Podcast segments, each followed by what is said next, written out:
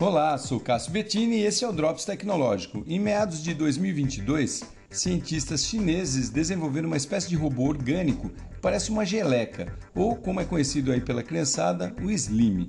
Além de ser composto por álcool polivinílico e borax, que é um produto usado para fabricar detergente, esses robôs contêm propriedades magnéticas, o que os tornam manipuláveis ou, se preferir, dirigíveis. Agora eles estão sendo testados para uso medicinal, em particular para ser introduzido no organismo humano, como por exemplo no estômago, para capturar bactérias nocivas ao sistema digestivo.